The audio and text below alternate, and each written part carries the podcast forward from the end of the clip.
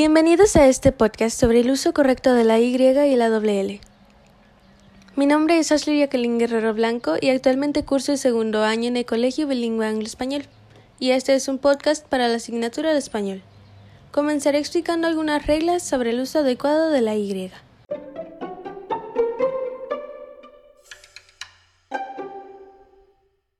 Se escriben con Y las formas de los verbos terminados en huir, por ejemplo, contribuir y contribuyo.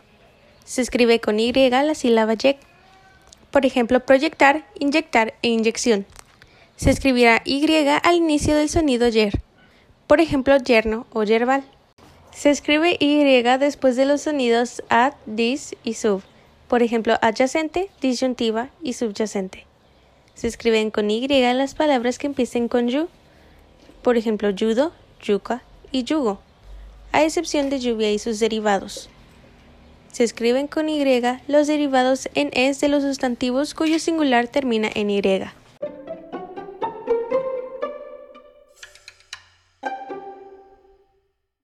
Ahora explicaré algunas reglas sobre el uso adecuado de la doble L.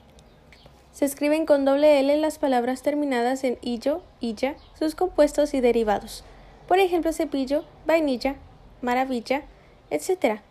Se escriben con doble L las palabras terminadas en aye, elle, ello y ella. Por ejemplo, muelle o calle. Con excepción de plebeyo, leguleyo y pompeya. Se escriben con doble L algunos verbos terminados en yar, por ejemplo, atropellar o estallar. Y también tiene sus excepciones, como rayar, pullar, explayar y subrayar.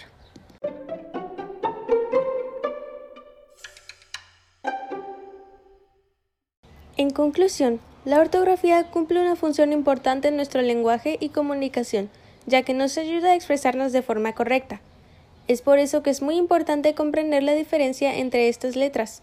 De esta manera nuestras palabras no se confundirán con otras y nuestras oraciones serán comprensibles. Gracias por la atención prestada.